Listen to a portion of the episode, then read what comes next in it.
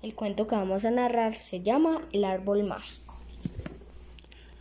Hace mucho, mucho tiempo, un niño paseaba por un prado en cuyo centro encontró un árbol con un cartel que decía, Soy un árbol encantado y si dices las palabras mágicas, lo verás.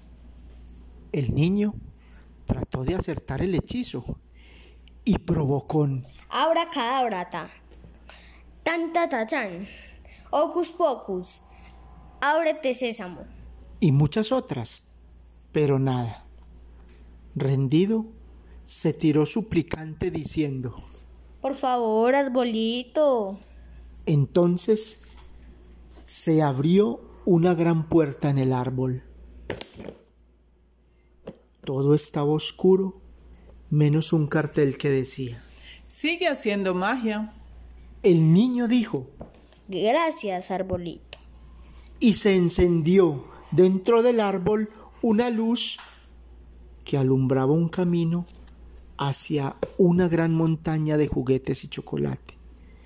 El niño pudo llevar a sus amigos a aquel árbol y tener la mejor fiesta del mundo. Y por eso se dice siempre que, por favor y gracias, son las palabras mágicas. El fin del cuento.